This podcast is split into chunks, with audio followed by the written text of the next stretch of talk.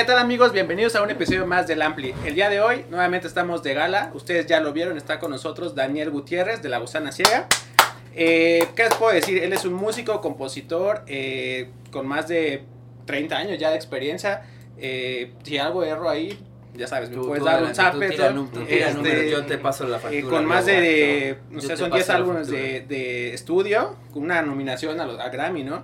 También no, no es cualquier cosa. También más adelante vamos a platicar de algo muy, muy interesante. También tiene una fundación para todos ustedes que, que apoyas a bandas independientes, ¿no? O sea, como ves un taller, ahorita Daniel nos va a explicar un poquito más sobre esto para que ustedes que tanto les gusta que estén aquí los invitados, pues, pues vengan. ¿Cómo estás, Daniel? Buenas tardes. Bien, gracias, contento. ¿Cómo estás, Daniel? niñito. Pues un placer, hermano. Ya, Gracias tenía tiempo que no nos veíamos y qué bueno que, que estás por aquí en, en el Ampli. Y, y en presencial, qué padre, ¿no? Exacto, ya, sí, ya, por favor, sí. Ya regresamos con esto de la famosa pandemia. Cuéntanos, ahorita anda- andas de gira, ¿no? Gracias por abrirnos un poquito tu agenda. Este, ¿cómo, cómo les va? Ah, Acaban de tocar, ¿no? La semana pasada Eh, se sí, fueron. ah, sí, afortunadamente estamos de gira y ya regresamos a los shows. Es algo que disfrutamos muchísimo. Eh, han estado ocupados los fines de semana. Estuvimos, oh, no me acuerdo dónde estuvimos el fin pasado. Estuvimos en Guadalajara, Morelia. Antes de eso fue Saltillo, Monterrey. Antes Tijuana, Mexicali. Antes Nada más. Puebla. Este fin de semana vamos a Tlacomulco, Metepec, Pachuca. Entonces, pues sí, Bastante así que, movido. ajá, aprovechando que podemos tocar. Bueno, esto es a colación de la salida de 1021. Así es. ¿Cuándo exactamente salió 1021? ¿Salió en pandemia? No, no acaba el, bueno, como tal el disco salió hace, no sé, habrá salido hace un mes, a lo, a lo Ujú, mucho. ujú. Eh, desde el año pasado estuvimos lanzando sencillos, entonces ya llevamos cuatro y el disco se grabó el año pasado. Ok, ¿cómo te gusta esta cuestión de sacar sencillos, de ir sacando sencillos para después sacar el álbum? ¿O no? ¿O, o más bien lo haces por una necesidad de cómo te lo pide el, el Eh, sí, yo creo que responde de entrada ¿no? al, al mercado, cómo está consumiendo, porque sacar 10 canciones de golpe, sabes que se va a quedar la, la octava, la novena por ahí, se quedan un poquito así medio escondidas. Eh, de todas maneras se, se van a quedar algunas ahí como más para fans clavados. Ujú. Pero pues sí, aprovechar, sacarlos. Y también le ganamos un poquito de tiempo a, a poder terminar la producción como la queríamos terminar. ¿Dónde fue esta producción? ¿Dónde la hicieron? En casa de cada quien. Porque esto sí a fue en la distancia. pandemia. Ah, sí, fue a distancia. Nada más nos juntamos el día que hicimos baterías Ok. en un estudio, en Suno Records. Nos, nos juntamos ese día, se grabaron todas las, las bases de baterías. Pero fuera de eso, cada quien en su casa y ya sabes. ¿Cómo fue esa experiencia? ¿Raro o...? Cosas padres porque por en mi caso yo llego con una canción en la guitarra y, y con, con la melodía no la, o la letra o algo de la letra Ujú. y entonces yo le empiezo a tocar y entonces Lu y Germán empiezan como a aportarle no a, a lo que estoy haciendo yo estoy Ok. concentrado en tratar de tocar lo que la canción o sea mi parte Ok. entonces yo ah, hay cosas padres que puedo escuchar de lo que están haciendo pero no me puedo concentrar al 100 en lo, en lo que están Ok. proponiendo. En el caso de, de hacerlo a distancia, nos teníamos que mandar una maqueta. Entonces yo les mandaba una grabación de guitarra, pues, o Germán mandaba Sí, claro. este, ¿no? un riff de, de guitarra y un beat de batería, o Lu mandaba su canción. Y tenías tiempo para escucharla con calma. Ok. Sí. Y entonces, y- entonces yo les mandaba y me regresaban con un ritmo de batería y, y la línea de bajo, y yo tenía tiempo para escuchar. ¿sabes? Entonces ese, ese tiempo que, que tienes para dedicarle a, a escuchar el arreglo, a entender lo que está haciendo, lo que están aportando y demás, es Sí, como muy padre. totalmente. Por otro lado, como dice Germán, siempre se queja de, de que mandaba su idea, ¿no? Y pasaba, lo dejamos en visto. y no hay retroalimentación inmediata, que en si estás en un cuarto de grabación, de inmediato te dicen, Sí. ah, esto suena tal, o que, ay, ¿qué tal ponle esto? No, quítaselo, fue mucho. Entonces es mucho más rápida la retroalimentación. Ujú. Entonces, pros y contras, a mí, a mí me gustó y creo que podemos ap- aprender mucho y podemos aprovechar mucho de este formato para el siguiente disco. Y, y también se extraña juntarnos Sí, claro. y montar las canciones. Creo que fue algo bien, o sea, nos dejó como una lección súper importante, ¿no? O, bueno, a ustedes también del proceso pues fue totalmente distinto. Ahora vamos del otro lado, al momento que ya dieron como luz verde de que ya vamos a volver a tocar, ya vamos a hacer todo. ¿Cómo fue esto para la gusana? ¿Ya lo esperaban, ya querían, ya, obviamente pues al final ustedes también viven de eso, ¿no? De estar de gira, de estar, subirse al escenario y todo. ¿Qué pasó por la mente de Daniel Gutiérrez el día que le dijeron, sabes qué, mañana vas a tocar en tal lugar y cómo lo, cómo lo tomaste? Eso, eso pasó en el, ¿qué fue la- el 2021, teníamos un show de esos autoconciertos. Sí. Y fue, Ah, los van, autoconciertos. Van a, van a tocar en autoconciertos y ya sabes, ya, ¿no? Claro. Por fin. Y carísimos aparte. Eh, ca- ca- caro sí un formato pues digo la gente entusiasta no Se Tocar lanzó. enfrente de pero coches. pero eh, teníamos nuestra fecha para tocar y me dio covid Tú, Ah, tú fuiste el del COVID, sí me acuerdo que les dio Sí, COVID. es cierto, el comunicado que ya todos ya Ajá, estaban- entonces se tuvo que aplazar esa fecha entonces de entrada pues muy frustrante Eh, y, y fue, fue sucediendo así, o sea, de que, ok, tuvimos el autoconcierto y luego se paró otra vez todo, y luego ya a finales de año pudimos hacer una pequeña gira acústica, eh, no, con aforos pequeños. Yo empecé a hacer lo de Storyteller, que es un proyectito ahí también por el formato pequeño de, de poco aforo. Entonces, poco a poco fuimos regresando, pero casi, casi que era, o sea, si se abría tantito la puerta, pues asomaba la cara, ¿no? ¿Qué puedo hacer? Saco la mano y Claro. siento cómo está el clima. Entonces, sí, eh, felices de estar de regreso de gira ya, ya en forma, este, sin, sin problemas de, de que la gente se junte a, a Sí, claro. concierto. Y por lo que veo, la gente tenía muchas ganas, que no, qué bueno. Qué Sí. bueno que se puede reactivar de esta forma toda la industria, porque no solo son ustedes, es toda la gente y el equipo que trabaja Claro. también. Tiene, tiene que vivir, vivir de esto. Entonces, el resto de este año va a ser gira. El resto se- sí, va a ser gira.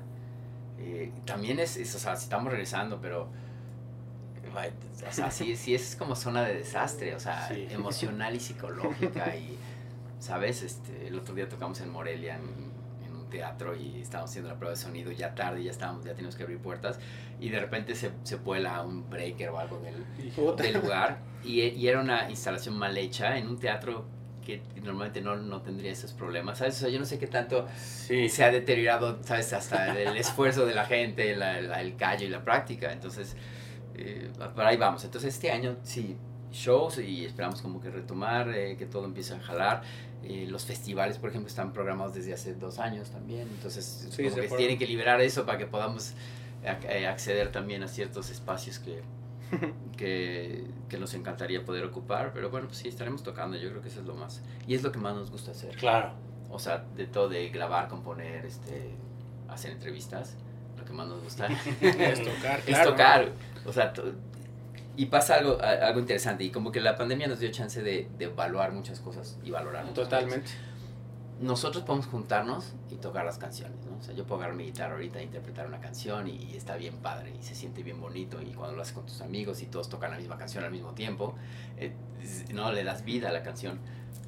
Pero cuando la gente la canta las canciones, o sea, cuando estás enfrente de un público y ese público las canta porque les tocó el corazón y porque quieren, no sabes, decir eso contigo, eso es, eso es así, y es lo más, lo más cabrón que hay. Ujú. Creo que eso coincide, tú coincides con algunos invitados que han estado aquí, que eso, ¿no? Que estar ya con frente a, a ustedes, los fans que nos, nos ven, ahorita que está, que está Dani con nosotros, pues sí, ¿no? O sea, para ustedes también es una sensación súper padre, súper interesante el vivir. eh, Yo siempre me gusta mucho ir a los conciertos, ¿no? Festivales y todo. Entonces, pues también es como, como dice Negro, ¿no? Ya es bien necesario, era muy necesario también como este, no sé, desestrés o lo, o lo que sea con, con los eventos y demás. ¿Cuál consideras tú, o sea, ahorita ya que tú hablando a tus fans directamente, ¿cuál consideras que ha sido uno de tus conciertos más, más emotivos? Puede ser eh, eh, tú solo o, o con, con tu banda, con la gusana ciega, pero uno que tú recuerdas que sea muy especial para ti o muy emotivo. Creo que ha habido muchos muy importantes, o sea, podría decir de entrada los dos auditorios nacionales que hemos hecho, Claro. han, han requerido de un trabajo y un esfuerzo y, y estar ahí, tener a toda la gente, aparte se, se sentía que la gente estaba como orgullosa y había llegado con nosotros, ¿sabes? O sea, como que los fans Todo el crecimiento. Ajá, ¿no? o sea, de, de- llegamos juntos al auditorio todos, ¿no? De, de ir a otros lugarcitos y, y barecitos y más, ahora estamos acá. Entonces, ese fue muy emotivo. El primero yo creo que, inclusive más que el, que el segundo, pues por ser la, la primera vez. Pero ahora en, en pandemia, o sea, por la pandemia y el, y el regreso, todos los shows que hemos tenido han sido realmente especiales. O sea, sí es, yo sí, sí me subo al escenario pensando en, como lo, lo planteé de una forma diferente, pero este puede ser el último show que haga, Sí. ¿no? O, o qué gran oportunidad de que te, o sea, puedo- tengo chance de volver a De tocar, regresar. volver a subirme a un escenario una vez más. Entonces los he estado disfrutando muchísimo y no hay necesariamente así como no tiene que ver tanto con la cantidad de gente o Sí. es, es con la energía que se genera. Sí, el, el momento tal cual. El otro día tuvimos un, un acústico en Monterrey para de 300 personas, una cosa como un, un lugar, un, un teatro, una, una aula muy bonita.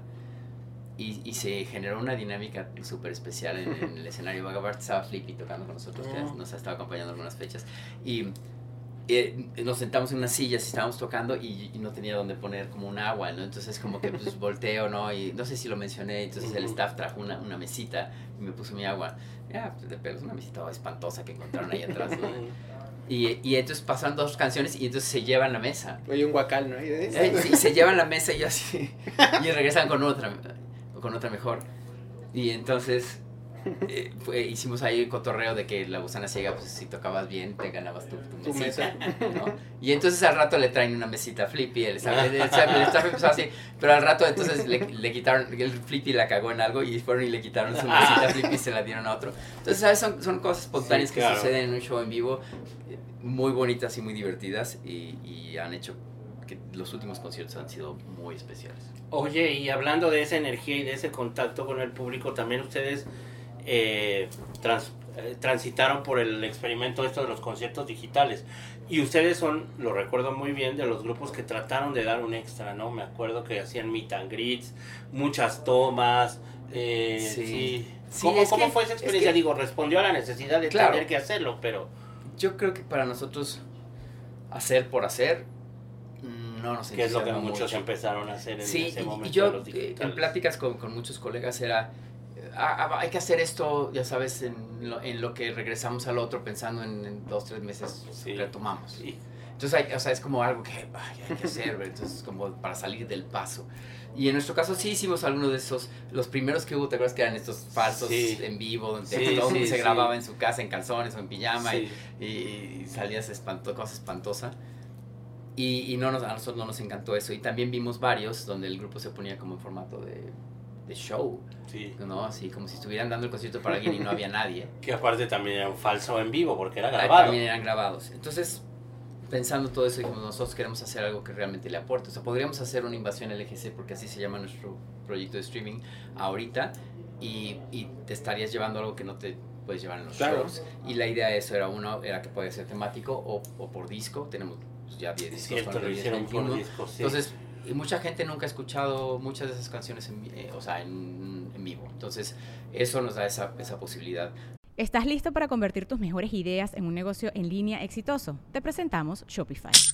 Tal vez no lo sabías, pero nuestro podcast More Than Mamis es un negocio y lo empezamos por supuesto para desahogarnos y hablar sobre la maternidad, no para convertirnos en expertas de ventas y del e-commerce. Así que sí, necesitábamos ayuda para vender nuestro merch y poner en marcha nuestra tienda. ¿Y cómo suena con Shopify?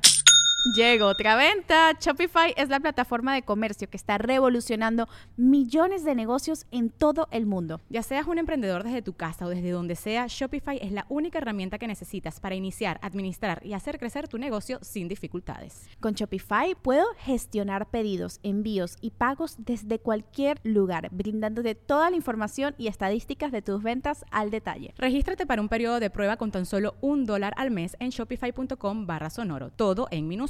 Ve a shopify.com barra sonoro para llevar tu negocio al siguiente nivel. Shopify.com barra sonoro. La otra de, de que tocar y ver al grupo interactuar entre nosotros.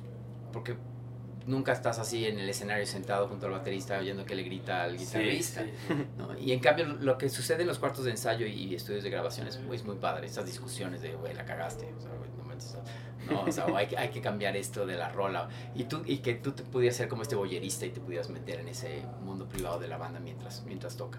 En fin, como que buscarle cosillas que, que lo hicieran algo que tuviera un plus. También lo hablaste ahorita en presente, ¿lo siguen haciendo? ¿Lo quieren retomar? la verdad es que sí, sí es, es algo que nos ha pedido, los fans nos piden Invasión LGC, Qué quedó bueno. abierta la posibilidad Qué de hacerlo, bueno. porque, porque se llama Invasión LGC Sí. y aparte Lu hace las animaciones de Sí. entrada, o sea, la, la entrada del show de Invasión LGC es una animación que hace Lu, entonces ya es así, Lu tiene que hacer su animación. Sí, claro. Y a la mitad hay un como infomercial sketch que yo hago como de broma. Está o sea, saco algunos personajes Sí, sí, sí. y vendemos nuestro merch. Entonces, como que ya sabes, de- desarrollamos nuestro programita de tele que también nos, nos divierte mucho. Sí, está Pero es, es un gran esfuerzo y económicamente no necesariamente salía, pero, pero es un gran esfuerzo y está padre. Y ahora tal vez, eh, yo, yo tengo la sensación de que nos podría ir mejor ahora Claro. Porque ya la gente no está pensando, es que no es lo mismo. No es lo mismo, claro. ¿Sabes? Y tiene toda la razón. No es lo mismo que el show en vivo. No, no es lo mismo. Es otra cosa. Y si se los están pidiendo es porque hay una necesidad de Exacto, parte de Sí, Sí, una demanda, hay una. Ya saben, muchachos, pongan aquí en los comentarios qué es lo que quieren ver ustedes con la, Exacto. de la gusana ciega, que Daniel aquí los va, los va a leer, va a poder, bueno, ustedes ya saben que ustedes son la parte importante de, de todo, todo, todo este medio, entonces, pues qué mejor que, que ustedes, sus fans, puedan interactuar con, con ustedes. Claro. Eh, oye, también, ahorita te iba, ahorita que decías esto de la, de la mesita, de todos los premios, escuchaba por ahí y tocaste algo muy importante del Auditorio Nacional. Tú como músico con la banda y todo, ¿consideras que un Auditorio Nacional sí es como ponerte una estrellita en la frente? Como decir, yo como banda ya toqué en el Sí, auditorio. bueno, ahí te va. Para mí personalmente, no sé, 15 años tal vez. Ya empezaba yo, creo ya empezó, ya 16, ya empezaba yo a tocar. Y no sé si ya, ya estaba la gusana ciega medio empezando sus pininos. Fuimos a un concierto en el Auditorio Nacional. Antes de que lo remodelaran, yo creo. Sí. ¿no? ¿Quién era? Por ahí, no sé, fuimos a ver Pablo Milanés con mis papás, una cosa ahí espantosa. Este, día familiar. Y al salir nos hacían una encuesta, hicieron una encuesta y un papelito y a quién quieren eh, ver, ¿no? ¿Qué artista te gustaría ver? Y mi mamá, ya sabes, mamá orgullosa, a la gusana ciega. Y ya, y yo ya sabes, así es como... Pero eso dejó como una marca, ¿sabes? Como de, como de la importancia del, del sueño, el, el lugar es emblemático, es un lugar importante a nivel mundial en cuanto a venta de A boletos. nivel mundial, y, exacto. y de cantidad de espectáculos. Entonces sí, yo creo que sí es un lugar importante y que un grupo pueda hacerlo. Pues sí, sí, sí. Bueno, palomita, está, está Claro, padre. importante. Esto nos, esto nos lleva a algo que siempre platicamos aquí con nuestros invitados cuando tienen que ver, cuando son músicos. Eh, es cómo, cómo te iniciaste, cómo fueron tus primeros acercamientos con la música. Supongo que tus papás al llevarte un concierto de trova era porque ellos también querían, tenían... querían que no, o sea, era Exacto, no, que no ya- querían que Ya fueras ves, mi hijo, esto no hay que hacerlo. Exacto. No, no te- ¿Cómo, ¿Cómo llegaste? Y ahorita ya de ahí vamos a pasar a tu asociación. Para eso de- espantarme, ¿no? Sí.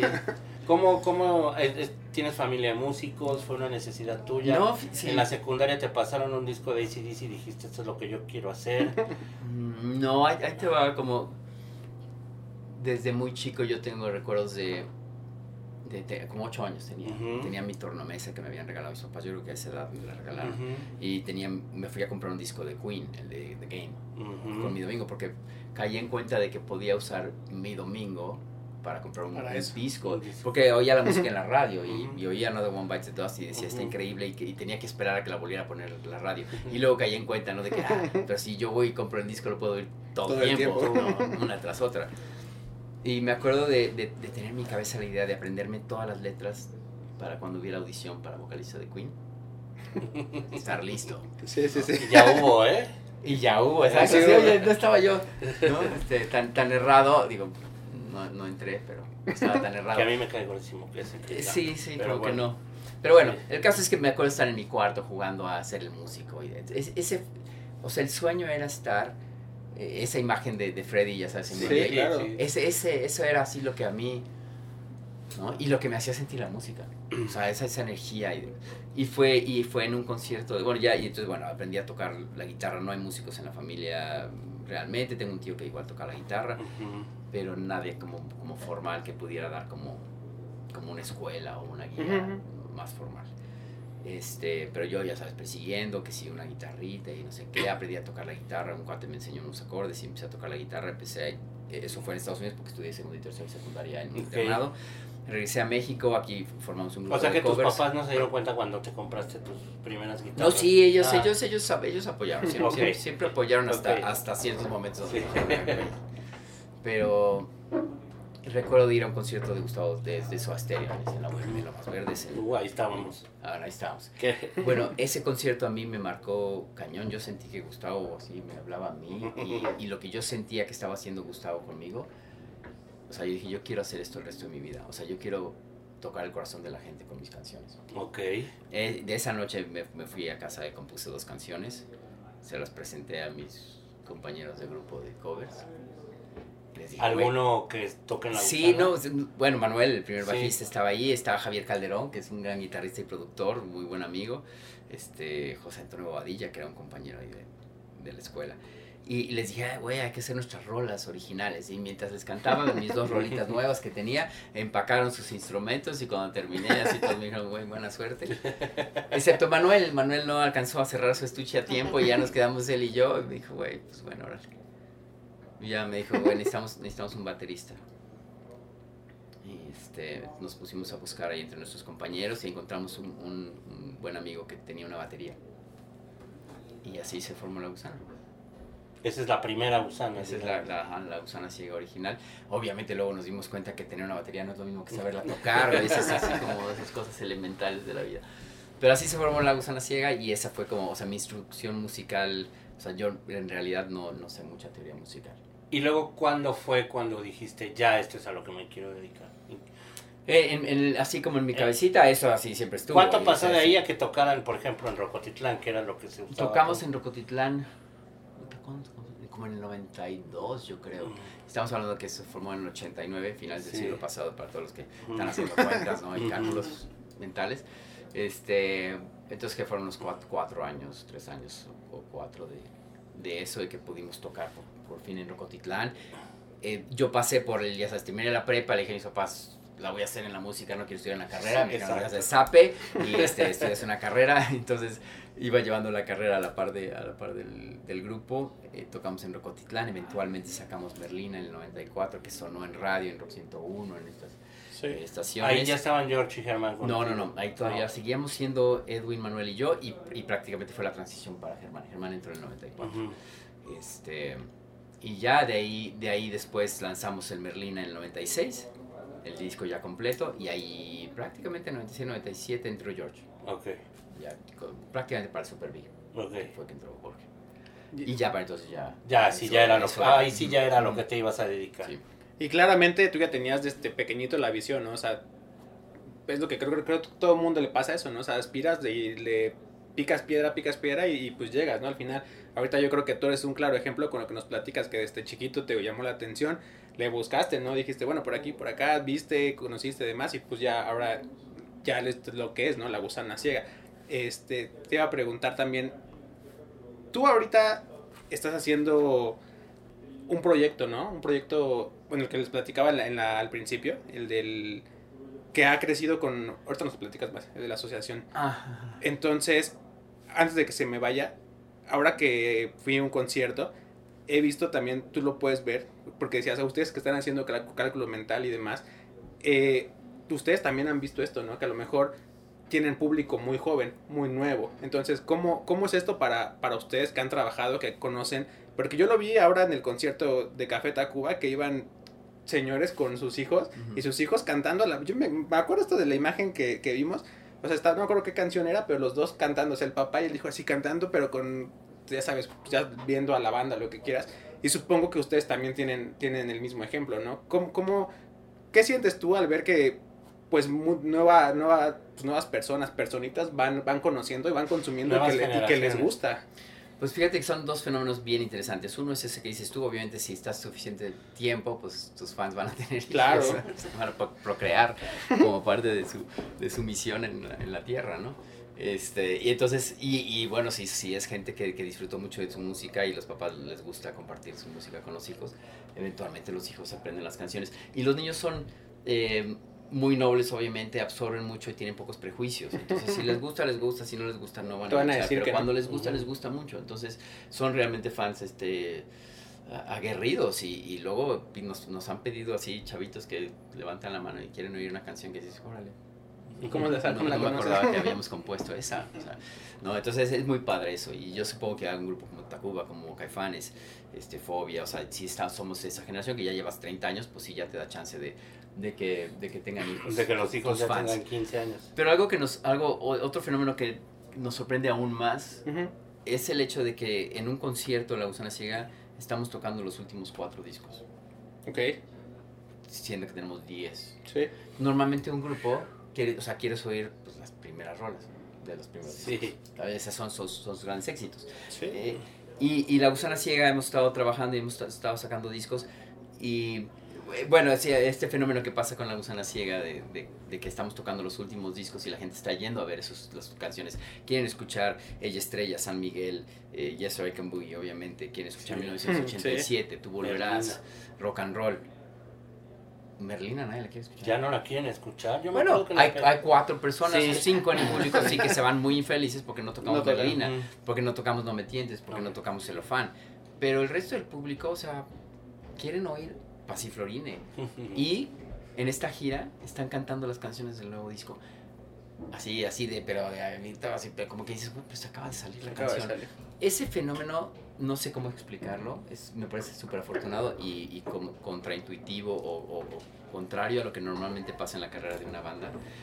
Y, y es algo que, que nos Pues, sorprende. y que Ahí está- sí serían como las ventajas del streaming, ¿no crees? O sea, el tener la música a un alcance tan corto te da a, las nuevas generaciones les da la posibilidad de, pues, de- de estar ahí luego, luego, ¿no? Claro, tienen el acceso a la música, pero que, que les guste. O sea, no sé si lo que quiere decir es que hemos, hemos ido mejorando con el tiempo y entonces somos Eso mucho mejores que nuestros primeros discos. Eso es definitivo. No, nuestros primeros discos no eran tan buenos. Porque, porque el restaurante Jumbo es una joya, o sea, es Ujú. un discazo increíble para mí, la verdad, sí, y, los adoro. Es, es su mejor disco, trae sus Sí, hits. sí, sí, sí. Yo no quiero ir a ver a Jumbo si no voy a Sí, escuchar claro. este, ¿no? algo del restaurante, seguro. Y en el caso de la gusana ciega, igual no sé, no sé Pero- cómo explicarlo, pero la gente quiere oír. O también, también tiene que ver, porque sí nos hemos dado cuenta que vamos a algunas plazas donde el público sí es más, más grandecito y ellos sí quieren no me tientes y o sea, sí están más, se quedaron ahí. Eso quiere Pues- decir que tenemos un público nuevo. También. Que créelo, no. Yo creo que depende de muchas cosas. Eh, ustedes que, que van tanto a lugares del interior de la República, pues también tiene que ver con las radios, ¿no? Las radios de los lugares también a veces influyen que, que muchísimo. ponen, claro. De lo que tocan, Sí. de lo que ponen. Yo, por ejemplo, Morelia es una ciudad que conozco perfectamente bien y estoy completamente seguro que Morelia es un lugar donde quieren oír sus discos nuevos, por ejemplo, Sí. ¿no? Porque hay una radio mucho más modernizada, Ujú. pero pues ahora que vas a ir a Tlacomulco, no sé, no sé, Ajá, no sí, sé, sí, lo, vería yo un poco en ese sentido. Exacto. Sí, o, o vas un, poco más al norte, por ejemplo, Sí. y entonces si quieren un poquito más de los clásicos. Pero bueno, es un fenómeno muy, o sea, para un grupo poder ir y, y tocar tus canciones nuevas y que la gente, o sea, sí las, sí las esté cantando y respondiendo, está padre, porque eso es lo que más queremos hacer, tocar Claro. nuestras canciones nuevas. Y no hay mucha queja de la gente como que te diga esto de, eh, oye, pues este, no tocaron. Ya sabes que ahora en redes pues todo el mundo se ponen ahí, el, hay, hay cierto reclamo, ¿no? Eh, cuando ustedes no tocan algún, no sé, celofán, ¿no? Por ejemplo, y alguien iba por celofán, ¿no? Y ustedes cómo lo, cómo lo toman como banda todo. Eh, ahí les va también. O sea, la respuesta es esta. Tenemos 10 discos, son más de Sí. 100 canciones que podríamos tocar y te- tenemos una hora y media de show, dos horas, ¿no? cuando nos podemos extender. Claro. Como, o sea, Y, y ahorita justo te preguntaba esto porque ahorita el- hemos lanzado dinámicas en el, en el podcast de boletos, todo. Y bueno, pues mucha gente también ahí, eh, pues sí participa y todo, la respuesta es muy buena. Pero pues cuando no ganan es como que, ah, no, no cumplen en sus dinámicas y todo. Entonces pues es un poquito lo mismo. Eso es para ustedes chicos. Este, toda la- eh, se han dado todos los regalos y demás. Los hemos compartido. Es un pequeño comercial. Para que no se enojen, participen. ¿Qué, qué más para nosotros es que les- que nos gustaría regalarles a a todos? todos, claro. Pero pues no se puede. Mejor compren y apoyen a las bandas y, y eso es lo mejor para, para ellos. Ahora vamos ya entonces para, para ir cerrando con lo de la asociación, fundación, es una fundación, ¿no? Ay, sí, es este, es una, una asociación tal cual, una AC, que, que se originó porque estaba yo dando un, un- estaba haciendo un proyecto a nivel nacional que se llamaba Ritmo Joven, Ok. y llevábamos talleres y hacíamos audiciones con bandas y nos los llevábamos como a un concurso nacional, pero el enfoque realmente era darles talleres, y eso es lo que como que me gustaría nada más como mencionar de eso. El- la parte formativa para las bandas y para las bandas nuevas es bien importante que logren entenderse como pequeñas empresas, que pongan sus objetivos claros y medibles y que hagan un plan de acción para llegar a ellos. Si no, es muy frustrante es el, el qué es lo que está pasando. Ya, ya tengo mis canciones, ya las puse todas en Spotify, ya toqué en dos, tres lugarcitos y ahora qué, cómo me hago famoso, cómo hago crecer. Y entonces están, todos están mirando a, pues voy a hacer un video a ver si se hace viral. Claro. Y le meto dinero a un video en YouTube que no se va a hacer viral, chicos, no se va a hacer viral su video. No. Al- Porque se va a hacer viral el video del chavito que se resbala y se pega en la cabeza, ¿no? Este, o el, el cuate que eructa durísimo. O sea, eso O es lo que se va a hacer viral. El perro que habla, ajá, o el que anda en patineta. Eso se va a hacer viral. Ustedes son músicos, entonces tienen que... O sea, su negocio es la venta del boleto o la compra del disco, pues, o la, la escucha de la, de la música. Se tienen que concentrar en eso. en- tienen que ir por, por su público de uno en, de uno en uno. Tienen que chambearlo. Entonces va por ahí como el enfoque de, de Pasión y ¿Esto era con un patrocinador o venía? Esto era con el gobierno, era con el Instituto de la Juventud. La verdad estaba padrísimo el proyecto. Y lo Y disfrutaste. lo disfruté muchísimo, sí. Ya acabó por ahora. Eh, cortaron ahí, Los cortaron fondos. todos los fondos para, para ese tipo de cosas. Ok, entonces ahorita para la gusana sigue eh, tocar. Estamos ya en el cuarto sencillo del disco, que no es precisamente el cuarto, sino que es el primero que viene dentro del disco, que sí es el cuarto, pero ya con el disco, ¿no? O sea, todavía le queda para rato a Sí, este sí, disco. sí, todavía, todavía le queda para rato y también para nosotros una vez que sacamos el disco podemos saber qué es lo que les está gustando a ustedes. Claro. Entonces por ahí decimos, ok, vamos a darle un poquito de impulso y promoción a esta canción en particular o a esta otra que ya realmente los van a escoger ustedes los sencillos. ¿Todavía creen en los videoclips? Sí. No, los yo odio los videoclips, es un gasto de cañón, pero hay que Ese es un hacerlos. buen... Sí, O sea, es, es como, pero pues sí, si quieres darle promoción, sí necesitas una imagen que, que vaya, entonces tratamos de sonreírle y hacerlo pero... de la mejor manera posible, con el apoyo de muchos amigos. El último video, el de Vuelve a Querer, está, está bien padre. Sí, Este, de- tenemos una actriz que se llama Ludivina Velarde, que, que se lanzó desde Monterrey para hacer el video, súper padre. Este, todos los actores también se pusieron la, la camiseta, la, la compañía de producción 24P también. Ya todo el mundo baja, o sea, todo el mundo quiere hacer el proyecto, así es que estuvo padrísimo hacerlo. Pero para mí sí es como de esas cosas que yo es, ojalá sea el último que, que hacemos. Y, y no, yo sé que solo, No. solo digo para sentirme bien. tus demás compañeros sí les gustan los videoclips. No, no, creo que coincidimos Tampoco. todos. Ajá, coincidimos. Sí, es que también es algo que ha evolucionado, ¿no? Para bien y para mal, como la necesidad de tener un videoclip. Pues sí, obviamente ahora con YouTube y con redes sociales y con todo esto, sí, como dices, se necesita darle una imagen a la canción. Exacto. Pero, pero a veces, y qué bueno que tocaste este tema, porque siempre tratamos como de orientar un poco aquí, de ser un, un poco una voz de, de consejos. Es horrible la palabra. Pongan consejos. atención. Exacto, de consejos. De, de eso, ¿no? Si tú tienes una banda, pues concéntrate en hacer buenas canciones primero, ¿no? También. Sí, sí, sí, o sea, como que se le carga mucho peso al- al- a, la cuestión viral. Nosotros tenemos portadas del disco que tienen más views que el video. Y hay un video que te gastaste X, 250 mil. El famoso lyric video, ¿no? O el lyric video o la portada, güey. Que tiene más, sí, sí, sí. Tiene más views la portada que el video que al que le hicimos mucho, mucho esmero. Y una historia muy, muy divertida es el video de San Miguel, Ujú. de La Gusana Ciega. El video de San Miguel no existe, pero hay un video oficial. Un fan agarró un cacho de una película Lo y musicalizó. lo musicalizó. No sé por qué al principio sale vivo, o sea, el, el, el letrerito, de- no sé, en el, en el thumbnail, o sea, Sí, o sea, como si sale- oficial. como si fuera oficial. Y yo me di cuenta que teníamos video en un programa de tele que estaban, yo de repente veía, estaban, ¿y por qué, están poniendo en las pantallas de atrás esa película? O sea, o, es- o esas imágenes. Ya, tú estabas ¿Sabes? dando una entrevista. Estábamos en entrevistas sí, Sí. y ponen, ya sabes que ponen tus, tus videos o tus cosas. Y yo decía, no, ¿Qué onda con esto, no? y yo decía, o sea, sí, o sea, ¿qué- qué- ¿por qué están poniendo eso? Entonces, de ahí, pues ya fuimos a ver. Y ese video tiene millones de views. Eh, los dueños de los derechos de la película, pues no, no se han No, preocupado mucho. La actriz que sale en nuestro video de San Miguel creo que ha ganado un Emmy. Este, pues, es, la, es la chiquilla de pelos chinos que sale en Ozark. Ya, es sí, la sí, sí. actriz. Y entonces, no sé, se me ocurre que tal vez para otros videos tengamos algún fan que quiera meterle un pedazo de una película y subirlo y Ya, se arma la convocatoria. Exacto, este.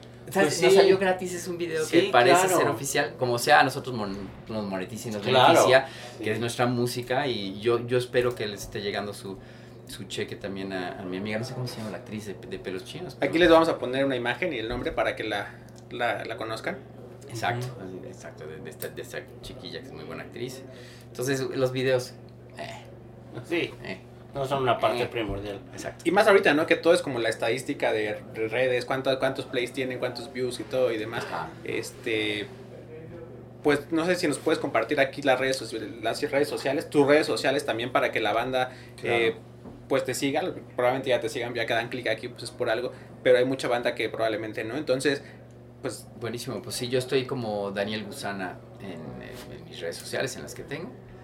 Y La Gusana Ciega está en la, como La Gusana Ciega en prácticamente todas. El canal oficial de YouTube es La Gusana Ciega Oficial. vayan a ver ese video. Aquí se lo vamos a poner en la descripción. Y la página que está padre, porque la página está, está muy bien, le estamos echando ganas a la página, lausana.com.mx. Trae una tienda en línea muy bonita con Sí, muy, buenos artículos. Está, está- Me consta que la gusana linda. siempre ha trabajado muy bien su merch. Sí, sí, sí, y la tienda en línea está, está padre, así es que échenle un vistazo y ahí están también los accesos y links a la compra de boletos para cuando estemos en su ciudad puedan comprar su boleto antes del día. del Y ahí show. está el calendario también. está el calendario. ¿no? Aquí igual se los vamos a poner en la, en la descripción para que vayan, lo, lo chequen y todo. Y por último, ya para cerrar esto, te quiero hacer una pregunta que les gusta mucho a los fans, a tus fans. ¿Qué, qué canción es la que te gusta o disfrutas más tocar? En, ya igual ahorita que ya regresó todo esto en vivo para la, para la banda. O sea, que, que, ¿tú cuál es la que más disfrutas? Va- varía en, en dos, dos formas. Uno, el San Miguel, es, eh, la gente la canta increíble y yo veo como la, la gozan y yo también la disfruto muchísimo. Y luego, y luego hay canciones que disfrutamos tocar nosotros, eh, Ujú. para nosotros, y ahorita estamos disfrutando tocar una que se llama Gris Oscuridad del nuevo disco. Ujú. este, que nos cuesta, o sea, es una canción difícil de interpretar. Y entonces cuando logramos hacer una buena toma, así festejamos Por el esfuerzo, todo, sí, sí, sí.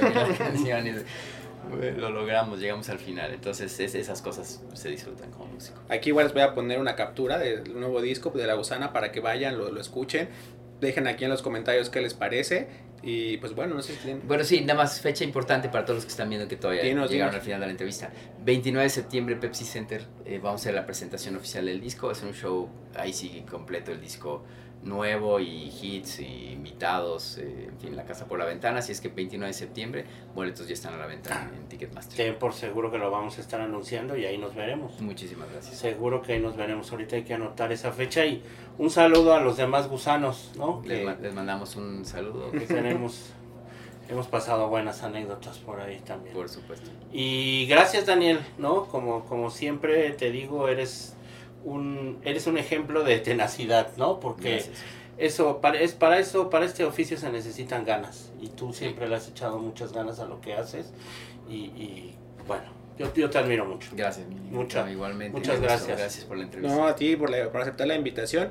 Y pues bueno, chicos, muchas gracias de parte de, de Negro y mía. Eh, también agradeciendo mucho a Daniel. Eh, esperamos que les sigan gustando los episodios. Y pues nos vemos en la próxima. Que estén muy bien, amigos. Gracias a Sound Machine, a Render Zero y a... A Johnny. Johnny que nos está Johnny. echando la mano con las cámaras, todo, ya saben. Eh, y pues bueno, no sé si tienen algo más. No, que nada más. Muchas gracias. Adiós, amigos. Cuídense. Hasta la próxima. Gracias.